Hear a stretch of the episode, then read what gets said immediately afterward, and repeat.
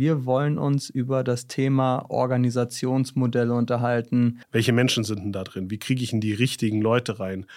aber auch, wo hänge ich es in der Organisation auf? Manchmal kommt es aus der Strategie, manchmal kommt es aus dem Business Development. Das sind unterschiedliche Themen. Ähm, hast du da irgendeine Meinung zu? Ja, wie immer, eine starke.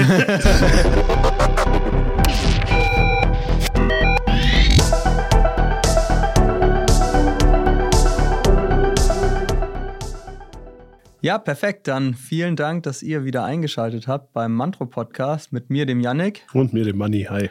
Servus. Ähm, ja, vielleicht ihr seht es, für mich ist es heute die zweite Podcast-Aufnahme, auch wenn die erst eine Woche später rausgekommen ist.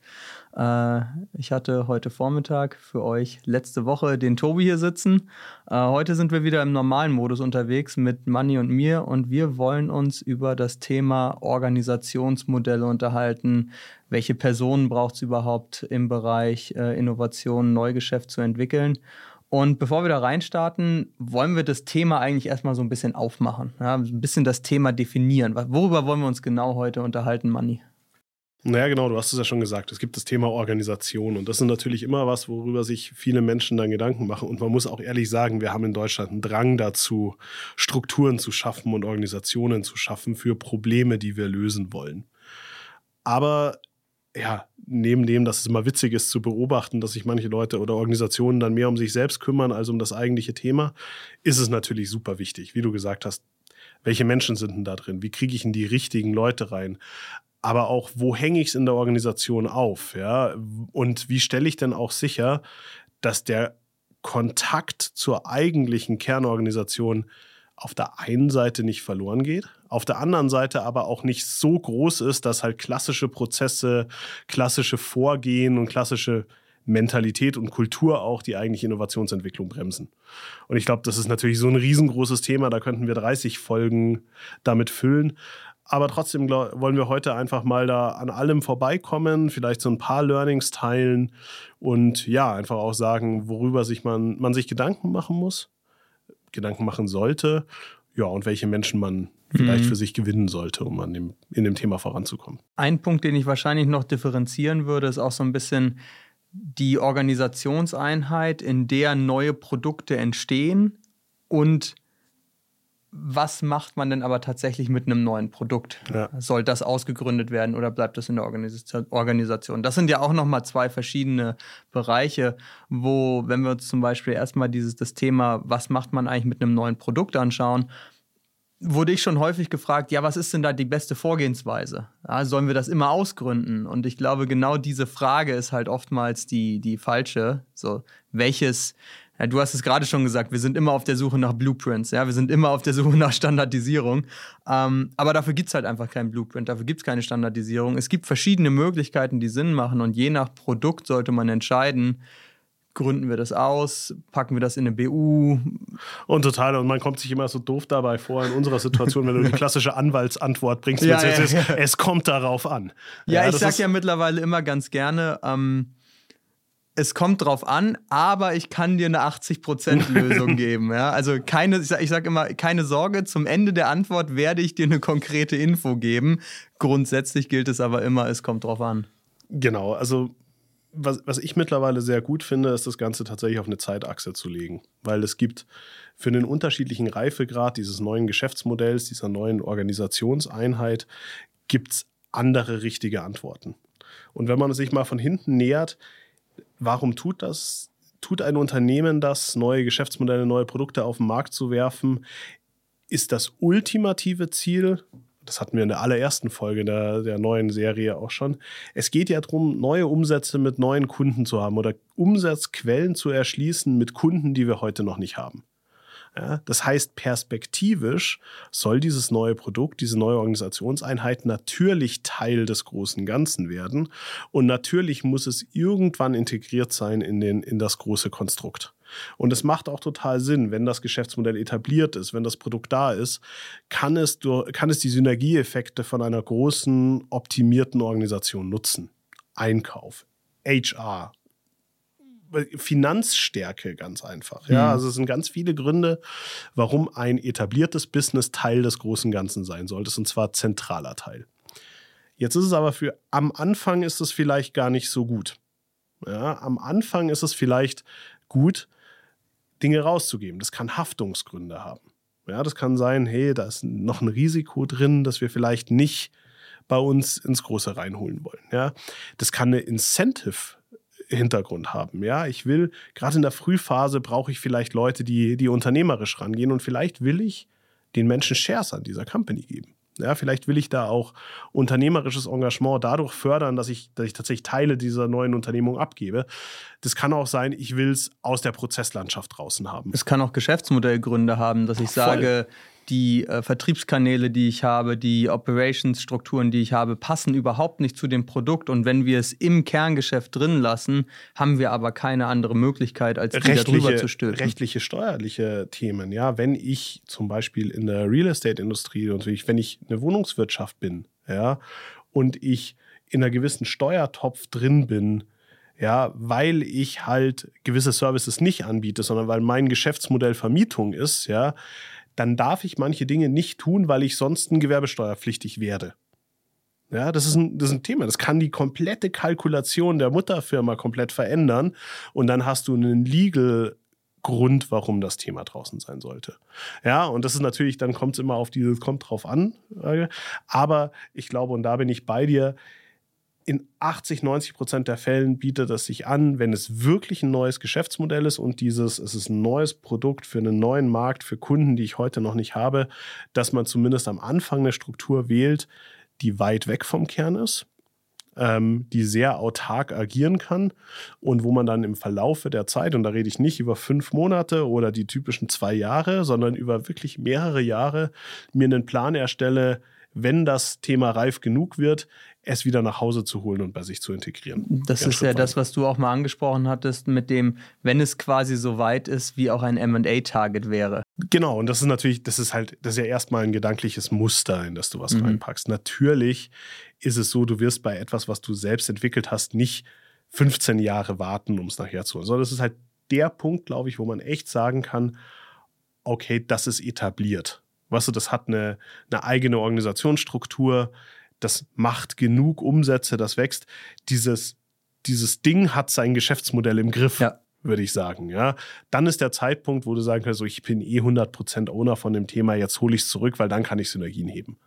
Ja, und erfahrungsgemäß ist es irgendwo nach fünf bis sieben Jahren. Das deckt sich auch tatsächlich mit dem, was wir in der VC, in der Startup-Welt sehen, dass wir sagen, so nach fünf bis sieben Jahren sind so Businesses, die gestartet werden, kommen in diesen, in diesen Bereich, wo du sagen wirst, okay, die, die wissen, was sie tun. Ja, die sind so Series B ready. Ja, wo du sagst, okay, jetzt geben wir nochmal richtig Gas. Und ich glaube, das ist der Punkt in der Corporate Innovation, wo du sagst, okay, jetzt kann ich sie, jetzt kann ich sie nach Hause holen. Und genau, um auf das Thema zurückzukommen, organisatorisch, was bedeutet das? Ich muss natürlich dann damit leben, dass wenn ich das rauslöse, dass ich echt auch jede Funktion damit abbilden muss. Da drin, ja. Es geht halt dann nicht halbgar zu sagen, ja, ihr seid komplett autark, aber unseren Einkauf benutzt ihr mit, unser Controlling benutzt ihr auch mit. Ja, wenn draußen, dann richtig draußen. Und das fällt natürlich vielen schwer. Gleichzeitig ist es ja aber auch so, dass, also du hast gerade zwei Stichworte genannt, Einkauf und Controlling. Und ähm, jetzt weiß ich es ja selber, äh, die Firma, die ich manage, hat 35 Mitarbeiter und Einkauf ist da jetzt nicht das Riesenproblem. Ja. Nee, also man, ich glaube, man, worauf ich hinaus will, ist, dass man häufig dem auch deutlich mehr Komplexität beimisst, als da tatsächlich vorhanden ist. Total, total. Und Jetzt, jetzt, haben wir ja die schöne Situation, dass auch dein Mutterschiff nicht viel größer ist, also und selber keinen strukturierten Einkauf hat an der Stelle. Ja. Ähm, aber natürlich, wenn du sagst, wenn das Mutterschiff denkt dann drüber nach und ist natürlich gewohnt, da drin zu arbeiten und sehr oft auch die Menschen, die in dieses neue Business reingesetzt werden, die sind es auch gewohnt, da drin zu arbeiten. Und da bin ich komplett bei dir. Dann machst du Probleme größer, als die sind, weil, hey, muss man ehrlich sagen, wenn du da 30 Leute drin hast, ja, so, so da, brauchst du nicht immer eine, eine, drei Geschäftsführerposten und ein Backoffice von acht Leuten, um so eine Firma zu managen, ja, sondern da bist du halt einfach sehr operativ und sehr viel, äh, sehr viel so organisatorisches Thema geht halt so von der Hand oder du hast es outgesourced, weil da da macht der Steuerberater für dich ja, eigentlich noch den alles. TÜV Süd, ja. der das mitmacht. Genau, der genau. Steuerberater macht die Lohnbuchhaltung und also es funktioniert ja alles. Es genau, ist echt genau. nicht so komplex. Diese, diese, internen Funktionen machen immer eigentlich erst ab einer gewissen Größe Sinn. Aber ich glaube, das ist so dieses dieses Gedankenwerk, das du halt erst implementieren musst, ja, dieses, dieses neue Ding ist so klein am Anfang, das hat ganz viele Probleme noch gar nicht. Und hey, lass es uns doch bitte so weit treiben, dass wir Synergieprobleme haben. Mhm. Ja, es ist ein totales Luxusproblem, sich darüber zu unterhalten, wie wir Synergien heben können, weil der, der Bedarf dafür da ist. Und nicht den Bedarf fiktiv zu kreieren, bevor er überhaupt notwendig ist. Machen wir mal den Switch rüber von der Produktidee das ist wahrscheinlich auch das, was wir sagen. Da werden uns wahrscheinlich viele unserer Hörer zustimmen, weil sie es selber genauso sehen, weil es ja auch immer weiter sich etabliert. Ich glaube, noch viel weniger etabliert ist, als viele von uns glauben, aber sich immer weiter etabliert. Machen wir den Switch rüber zum, ähm, zu dem Bereich, in dem Innovation entsteht. Äh, das ist ja auch spannend. Also einfach mal grundsätzlich, so, um so ein paar äh, Richtungen hier reinzugeben. Manchmal kommt es aus einem Innovationsbereich, manchmal kommt es aus der Strategie, manchmal kommt es aus dem Business Development. Das sind unterschiedliche Themen. Ähm, hast du da irgendeine Meinung zu? Ja, wie immer, eine starke. eine Meinung habe ich immer. Ähm, also, wie du richtig sagst, man sieht total viele Dinge, ja, und ich glaube, es gibt halt auch nicht diese One-Size-Fits-All-Lösung da draußen. Mhm. Ich glaube, was man schon sieht, ist, dass ehrlich gesagt die Argumentation gar nicht so groß anders ist zwischen dem einzelnen Produkt und dem Bereich, wenn du Innovation einen Business Case gibst. Wenn du wiederum sagst, okay, was wir hier tun, dahinter steckt eine Strategie und ein Business Case, dann ist es ja auch quasi eine Einheit, die dir ein gewisses unternehmerisches Ziel erfüllen muss. Und natürlich macht es dann auch Sinn, eigentlich ziemlich autark mit diesem Ziel auf die Reise geschickt zu werden. Ja? Dann gibt es technisch total viele Möglichkeiten, wie du es umsetzen kannst. Ja, und dann ist die Frage, welche Governance hast du im Unternehmen? Wie weit musst du das rauslösen? Wie stattest du es dann auch mit Kapital aus? Ja, sagst du, das ist ein Single LP Venture Fund in so einer ganz Extremform? Ja, sagst du, es ist wirklich eine eigene Tochterfirma, die Innovations GmbH, die, die halt eine eigene Aufgabe hat? Ja, ich glaube, das ist, das ist dann ziemlich viel Technik. Gedanklich würde ich sagen, es macht dann Sinn, so eine Einheit zu starten, wenn sie einen wirklichen Sinn hat, wenn sie ein Ziel hat, und zwar einen unternehmerischen Sinn. Ähm, und nicht zu sagen, okay, die ist jetzt transformativ für uns notwendig. Und ich glaube, das ist so ein Punkt, den man unterscheiden muss. Und da will ich die gar nicht schlecht reden, ja.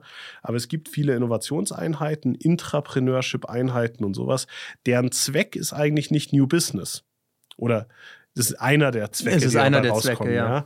Aber ein, auch ein zentraler Teil ist einfach auch ein, ein kultureller Teil. Es ist, ist eine, die Ausbildung von Mitarbeitern. Und das ist super wichtig, dieser transformative Teil. Ja.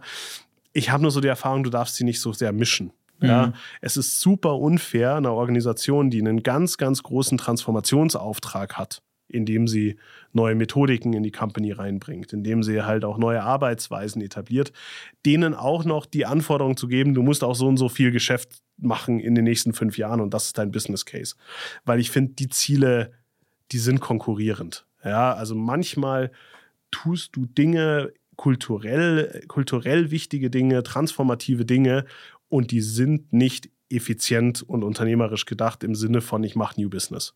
Ja, das ist manchmal musst du da einfach so einen ja, so einen richtig schwierigen Weg gehen und deine, dein, dein unternehmerisches, monetäres Target hinten anstellen, wenn du das gehst. Ja. Und ich glaube, da musst du halt einfach auch unterscheiden. Und das, das finde ich cool, weil äh, ich bringe ja immer ganz gerne Vergleiche. Beim CVC, also Corporate Venture Capital, macht man das ja auch. Das steuerst du ja häufig auch nicht aus einer Abteilung im Konzern heraus. Solltest du nicht, genau. Ja sondern das ist, das, das ist extern, das wird, wird komplett eigenständig äh, geführt und halt auch äh, gemessen am Ende des Tages. Genau, es ist halt ein Financial Model an der Stelle. Ja. Du weißt auch, die meisten CVCs, die damit gestartet sind, ich will von allem alles haben, die sind nicht so gut angekommen. Ja, weil sie oft für die Startups gar nicht so attraktiv waren. Ja, vermeintlich hat der Corporate gedacht, oh, ich bringe so viel Synergien und so viel Netzwerk und bla sonst was ein. Ja, aber das ist gar nicht so das, was die Startups in dem Moment wollten.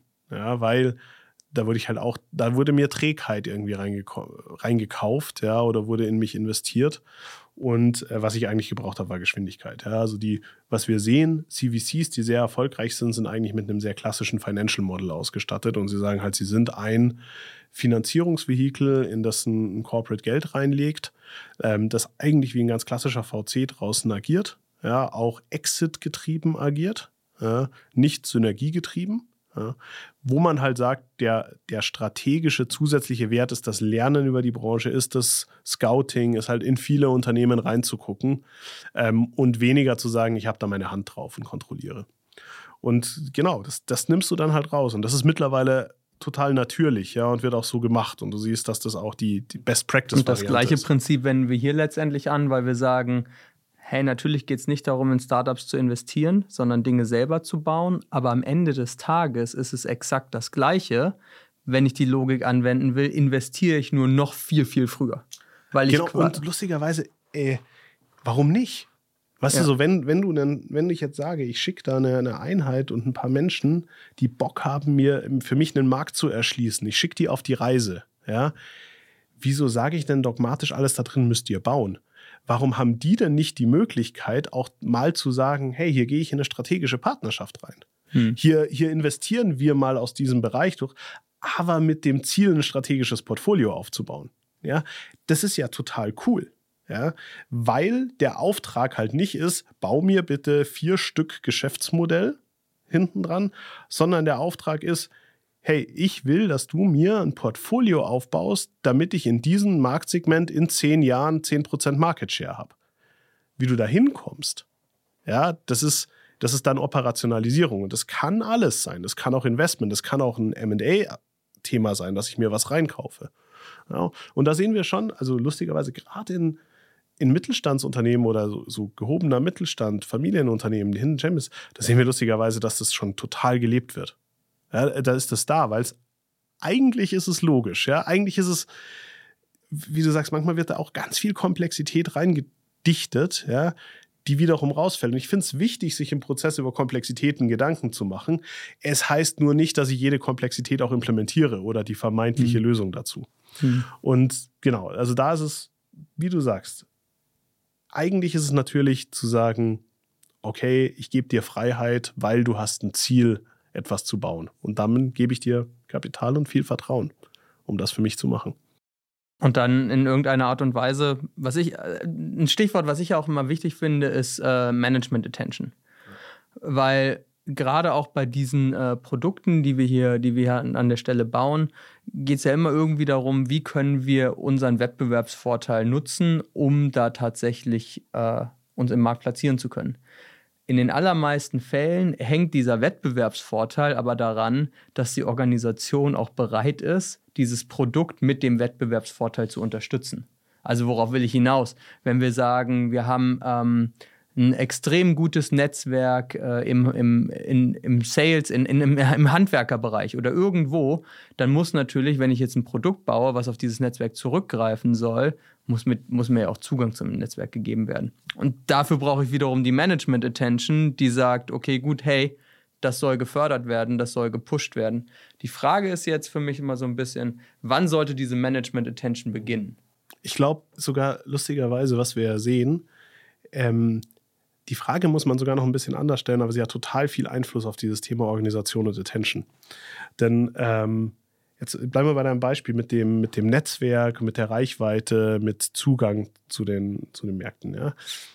Wenn das etwas ist, was so stark auf ein Asset aufsetzt, das ich heute habe, ist es dann wirklich etwas komplett Neues? Ja, ist es nicht dann adjacent Business zu etwas, was ich tatsächlich schon tue? Ja, das heißt, du kannst es trotzdem ausgründen, du kannst trotzdem, das ist ja gar nicht so wichtig, aber eigentlich musst du dann ja sagen, dieses Produkt, dieses Geschäftsmodell, muss, das wir bauen, muss für die Leute, die auf dem Asset sitzen, also die Business Owner, die BereichsleiterInnen, die, die diesen, mhm. für die muss es ein Case sein. Ja, sonst brauchst du es nicht bauen. Ja, weil keiner wird dir sein Asset hergeben, wenn es konträr zu den eigenen Zielen ist. Mhm. Dann ist es eigentlich super nah. Das heißt, ich muss super früh den Anschluss finden und ich muss das Geschäftsmodell schon so designen, dass es demjenigen Bereichsleiter, der Bereichsleiterin hilft, um damit besseres Geschäft zu machen. Ultimativ mehr Umsatz in seinem Kerngeschäftsbereich, und weil da ist der Incentive. Ne? Wenn du jetzt etwas hast, wo du sagst, okay, das ist, weil wir haben als Corporate in unserem Bereich ein Business-Problem erkannt. Wir sehen auch, das ist ein Geschäftsmodell, das andere unsere Peer Group vielleicht auch brauchen könnte. Weil es ist ein echtes Effizienzproblem in unserer Branche zum Beispiel. Ja, dann ist es ja eigentlich so, dass der Corporate, aus dem es herauskommt, der erste Kunde für dieses Produkt ist. Ja, also bauen wir ganz logischerweise etwas draußen und die müssen das behandeln wie ganz normal ein Supplier, ja, wie jemand, der es halt gebaut hat und sie denken sich, boah, cool, wenn das da wäre, dann würde ich es kaufen. Ja, und das ist, das hat total viel Auswirkungen auf die Organisation und natürlich auch, welche Art von Management Attention brauche ich denn dann? Weil, also bei dem, es ist intern nah dran, brauche ich natürlich die ganz viel Attention auch von diesen Bereichsleitern und will, dass sie sagen, mit dem will ich zusammenarbeiten. Wenn es rausgeht, ja, brauche ich natürlich eine Management Attention, dass ich mich sage und auch öffentlich hinstelle, sage, ich benutze das auch. Weil das wird meine Peer Group davon überzeugen. Du weißt genau, in ganz vielen, gerade in Corona, in Fundraising-Runden, die wir hatten, bei Joint Ventures, die wir hatten, war die erste Frage von den angesprochenen strategischen Investoren, ja, der erste Investor, warum finanziert denn der nicht weiter? Das ist, so ein, das ist so ein Sicherheitsnetz, ja. Du willst, dass der, der es gestartet hat, der dahinter steckt, auch wirklich sagt, ich lasse mich drauf ein, ich benutze das auch. Ansonsten sehe ich so Leichen im Keller. Ja, und das ist natürlich eine andere Art von Management-Attention, die du auch hervorrufst. Ich muss mich, muss mich auf jeden Fall outen und sagen, ich supporte das auf jeden Fall, aber es sind zwei ganz unterschiedliche Arten und Weisen, wie ich es unterstütze. Aber nur um das auch nochmal zusammenzubringen, bei beiden dieser Arten von Produkten würden wir sie aber in einem Vehikel außerhalb der Firma schon, unter, äh, schon entwickeln. Also auch wenn es ein Produkt ist, was Adjacent Business kreiert, sagst du ja im Endeffekt, äh, du, bist, du bist auch in einer, auf eine gewisse Art und Weise erster Kunde davon. Ich glaube, der Unterschied ist so ein bisschen, ob wenn du der erste Kunde bist, ist es halt wirklich was ganz anderes, als wenn du der fünfte Kunde bist. Und deswegen brauchst du diese, auch, auch diese Management-Attention, die intern ein bisschen durchgreift und sagt, nein, wir probieren das jetzt wirklich, wir benutzen dieses Produkt wirklich, auch wenn es noch in den Kinderschuhen steckt, damit wir nämlich dann bei uns lernen können, wie wir es anderen tatsächlich verkaufen können. Ähm, und da brauchst du dann diese Management-Intention nicht mehr, oder also bei diesen neuen Kunden, die du erschließt. Ähm, aber in beiden Fällen würdest du idealerweise sagen, wir entwickeln es auch in einem Vehikel außerhalb beziehungsweise angrenzend an die Operativ macht es meistens Sinn, ja. ja. Zum Schluss kommst du eigentlich immer auf diesen Punkt, so, boah, machen wir es intern, ist es zu kompliziert, ist es leichter, es draußen zu machen. Das ist nun mal meistens so. Ich glaube tatsächlich der erstere Fall, weil Jason Business müsste es eigentlich nicht sein. Das ist eher der, der organisatorischen Komplexität geschuldet, ähm, dass, als dass es ultimativ Sinn macht. Ja, deswegen sehe ich es auch eher als ein Werkzeug, um Dinge zu mhm. beschleunigen. Mhm. Wohingegen beim zweiten Fall sehe ich halt einfach, es gibt keinen organisatorischen Connex. Ja, da kommt was komplett Neues. Ja, und heute ist es ja auch so, wenn du Salesforce-Kunde bist, ja, die Strukturen, die ein Salesforce anbietet, mit Customer Support, mit sonst was, die hättest du nie im eigenen Unternehmen. Das ist was, ist halt ein Softwarelieferant. Ja, das ist ein Softwareprodukt, das ich einkaufe. Wie viele Unternehmen da draußen gibt es, die sich ein eigenes CRM geschrubbt haben? Mega viele wahrscheinlich. Ja. Ist es produktisiert? Kann es das, was ein Salesforce kann? Hat es die Entwicklungsgeschwindigkeit? Hat es so ein, so ein Force.net Store hinten dran mit so vielen Plugins und sowas? Nein, weil es einfach falsch aufgesetzt ist tatsächlich. Ja. Da ist der externe Weg garantiert der richtige. Wie gesagt, bei dem Adjacent-Thema, wo es so nah dran steckt, dass mhm. du ultimativ willst, dass deine Vertriebler dieses Produkt mitnehmen und bei ihren Kunden präsentieren, ist es eher ein Werkzeug, um Dinge zu beschleunigen und vielleicht eine bisschen bessere Produktentwicklung, weniger von Einflüssen geprägt, die von innen kommen, dann voranzutreiben, als dass es zwingend notwendig ist. Perfekt. Cool. Ich würde sagen, ähm, gut, dass wir das Thema aufgemacht haben. Wir sind ja heute noch relativ an der Oberfläche gekratzt. Also wir haben so mal einfach darüber gesprochen, hey, wie würden wir es, also oder wo würden wir es grundsätzlich aufsetzen? Da kann man ja noch deutlich tiefer ins Detail gehen. Äh, und das ist was, was du nächste Woche machen würdest, richtig? Also wir würden mal einen kleinen Ausflug machen ähm, und mal die Personalbrille aufsetzen und mal sagen, wenn es jetzt schon darum geht, neue Organisationen zu schaffen und sonst was, ist ja total super, ja, dann am Ende eine neue Legal Entity zu haben. Nur wer ist denn da eigentlich drin? Wo finde ich die denn? Und wie stelle ich auch diesen Konnex zu meiner, ja, zu meiner Kernorganisation her, dass es am Ende kulturell auch wieder passt? Perfekt. Ja, ich darf mich an der Stelle zurücklehnen und einfach nur zuhören. Ich freue mich drauf. Und äh, auch vielen Dank euch fürs Zuhören und bis zum nächsten Mal. Bis bald. Ciao. Ciao.